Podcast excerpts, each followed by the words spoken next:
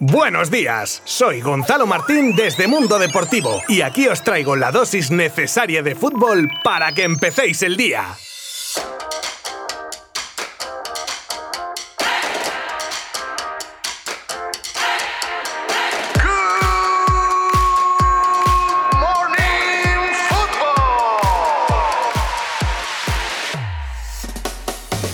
Ayer el Alfredo Di Stéfano albergaba su primer partido de semis de Champions y aunque no fue un buen resultado para el equipo de Zidane, diremos que tampoco fue malo visto lo visto en el campo. Se preveía un partido con una complicación a la altura de las circunstancias y así fue. El Real Madrid que salía con tres centrales y su medio titular buscando una solidez defensiva que yo creo que todavía siguen buscando, porque brilló por su ausencia, ya que el señor Pulisic se dedicó a volver loca a toda la zaga madridista como refleja el gol del Chelsea en el minuto 14 cuando a la tercera acción de peligro, el estadounidense recibía un balón en la frontal del área grande y viendo la pasividad de Nacho Ibarán, decidió ir hacia adentro y tras regatear a Courtois disparaba y hacía el 0 a 1. Acto seguido el Chelsea que se hartó de crear ocasiones y justo unos minutos después, en el minuto 29, un balón colgado al área y cabeceado por Casemiro y Militao acababa llegando a Benzema que controlaba con el pecho y sin dejar caer el balón empalmaba una volea desde casi el área pequeña y fusilaba la portería del equipo inglés que reclamaba falta previa de Casemiro pero que el árbitro árbitro no lo consideró así, al igual que el VAR. Y así se ponía el 1 a 1 en un marcador que no se movería ya, aún con la insistencia del Chelsea en una primera mitad en la que pasó por encima del Real Madrid.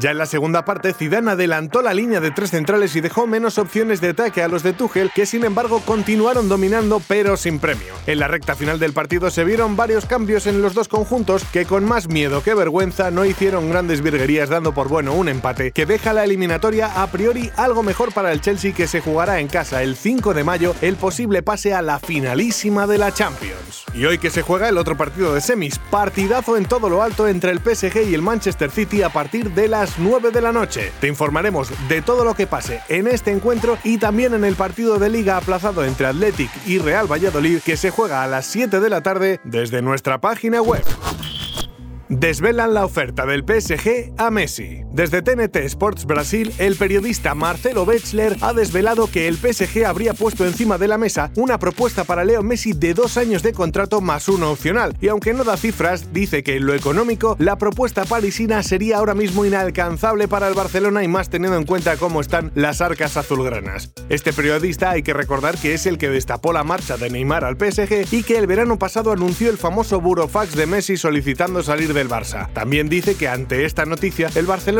aún no habría movido ficha consciente de su situación económica. Cristiano Ronaldo tiene dos candidatos para la próxima temporada si la Juve no jugase la Champions. La Juventus de Turín, que viene de ganar nueve escudetos consecutivos y que con la figura de Cristiano pretendía luchar también por reinar en Europa. Pues se está pegando un batacazo monumental que podría dejar a la vecchia señora incluso fuera de puestos Champions. Algo que por supuesto el portugués no podría permitirse y ya está barajando todas las opciones que tendría pensando en clubes que podría irse si se diese el peor escenario posible para los italianos, ya que según Tuto Sport, parece que Cristiano estaría pensando en un posible regreso a Old Trafford o una salida al PSG. ¿Qué habría pasado si Neymar se hubiese quedado en el Barça? Guardiola lo tiene claro. Pep Guardiola que ha hablado en la previa de su partido contra el PSG de Mbappé y Neymar precisamente del brasileño al que ha elogiado y sobre el que ha dejado una perlita en tono azulgrana exponiendo a los presentes su creencia de que de haber continuado en Barcelona el Barça habría conquistado dos o tres Champions más. Por desgracia es algo que ya nunca sabremos, pero si lo dice Pep, quién sabe qué habría pasado.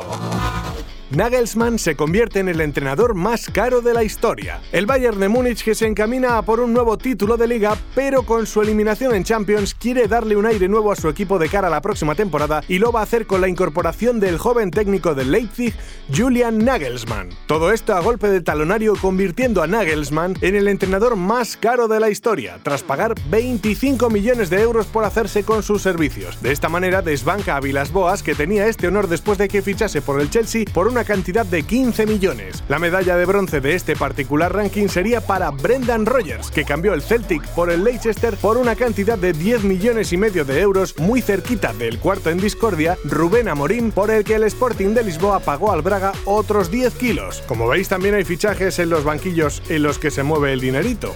¡Hasta mañana!